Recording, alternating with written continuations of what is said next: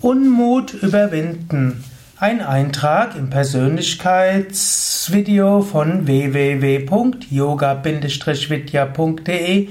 Ein Eintrag im Umgang mit Depression Podcast. Heute möchte ich sprechen über Unmut und wie kann man Unmut überwinden. Zunächst einmal, was heißt überhaupt Unmut und was hat Unmut mit Mut zu tun? Ja, Mut ist ein deutsches Wort, was nicht nur für Tapferkeit und Kühnheit steht, sondern Mut steht eben auch für Gemüt.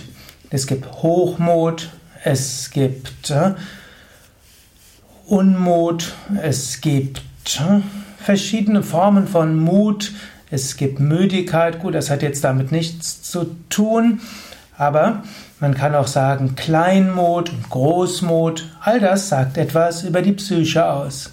So ist also Unmut irgendetwas, was einem eigentlich nicht entspricht.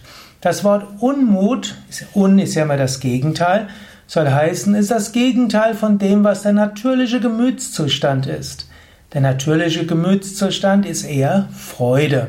Der natürliche Gemütszustand ist Mut. Der natürliche Gemütszustand ist Wohlwollen, Einfühlungsvermögen, Mitgefühl. Unmut heißt, man ist irgendwo gekränkt, man ist verärgert, man mag etwas nicht.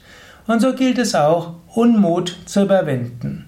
Anstatt zu überlegen, warum habe ich Unmut, könnte man stattdessen überlegen, ja, wie könnte ich den Unmut überwinden? Also Unmut überwinden. Wie könntest du das machen? Wie würde das gehen? Da kannst du viele Sachen überlegen. Du könntest auch einfach überlegen, um wieder glücklich zu sein, was müsste ich tun? Um gelassener zu sein, was müsste ich tun? Welche, auf was könnte ich meine Aufmerksamkeit richten? Denn angenommen, du bist im Unmut, jetzt wird jemand anders dir ein Kompliment machen, dich loben, sofort wird der Unmut überwunden. So schwierig ist es nicht. Oder du hast irgendwo ein schönes Erlebnis und dein Unmut ist vorbei. Oder der, gegenüber du deinen Unmut empfindest, entschuldigt sich, sofort geht's dir wieder gut. Warum solltest du aber deine Stimmung abhängig machen von einem anderen Menschen? Überlege selbst, wie du immer wieder in Gelassenheit kommst. Überlege, wie du immer wieder Ruhe und Glück empfindest. Mache dein persönliches Glück nicht abhängig vom Glück anderer und mache dein Glück auch nicht abhängig von dem, was andere Menschen zu dir sagen. Unmut überwinden ist auch eine Frage der Würde. Mach dein Glück nicht so sehr abhängig von den Worten anderer. Lerne Kränkungen zu überwinden. Das ist ein guter Weg für mehr Glück und mehr Ruhe. Das waren einige Gedanken zum Thema Unmut überwinden.